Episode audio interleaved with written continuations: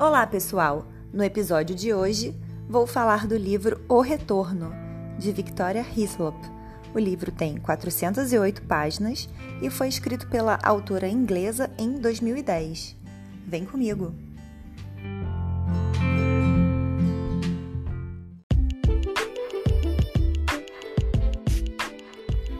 Vou começar falando da autora, a Victoria Hislop. Ela é uma autora inglesa de destaque nos últimos anos, porque com apenas três livros ela já vendeu mais de um milhão de cópias em todo o mundo. O Fio, O Retorno e A Ilha. Eu já li os três e, se eu não me engano, o livro A Ilha recebeu o Orange Prize de leitura. Então, vale a pena, eu indico muito a leitura, a leitura dos três livros.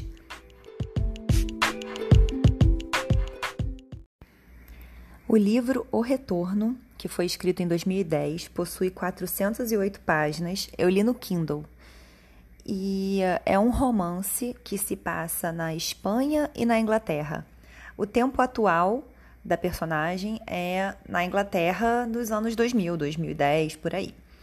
E o tempo passado se passa na a história se passa em Granada, na Espanha, é, na Guerra Civil, durante a Guerra Civil, que, se não me engano, ocorreu entre 36 e 39.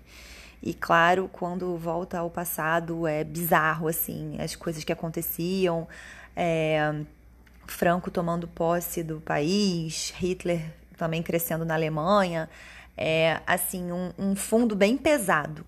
Mas o que eu gosto da Victoria é que ela sempre utiliza de fundos históricos que realmente aconteceram sabe? Para incluir os personagens dela. E ela é sensacional nas suas conclusões. Então, assim, o final é surpreendente, você fica de queixo caído, mas em alguns momentos você até acha que pega as pistas dela, assim. Ela não, o objetivo dela não é te chocar, o objetivo dela é te emocionar.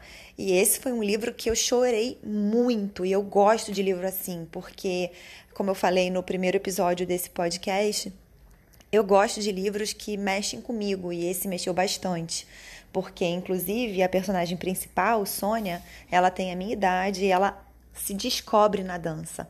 A dança é um momento de terapia, é um momento que ela foge da realidade dela e, infelizmente, do casamento de aparências que ela vive. É, não quero falar muito, mais do que eu já falei, mas eu acredito que vocês vão ficar muito assim interessados em, em, fazer buscas depois sobre Picasso, que fez o quadro de Guernica, porque um dos personagens passa por Guernica.